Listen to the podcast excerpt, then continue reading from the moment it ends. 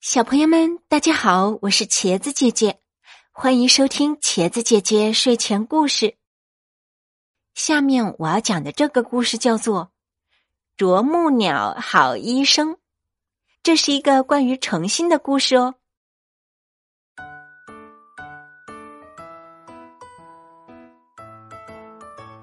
森林的大树们都说啄木鸟是个好医生，哪棵树生了病？就托风带话给啄木鸟，请他诊治。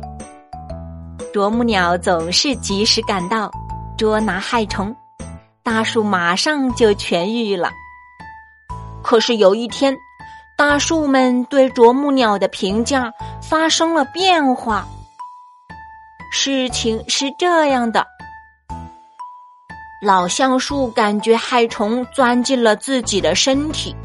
托风带话给啄木鸟，啄木鸟正忙着，就托风回话：“明天早上一定去。”不巧，第二天啄木鸟接到凤凰的邀请函，赶去赴宴了。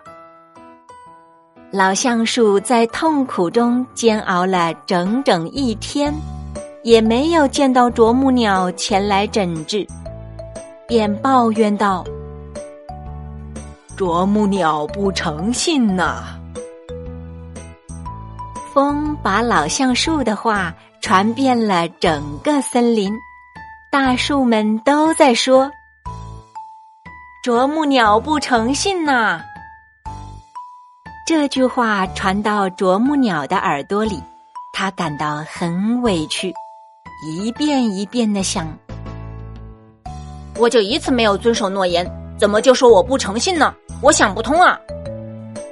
啄木鸟把苦恼向风倾诉，风说：“失信一次就能毁掉守信九十九次啊！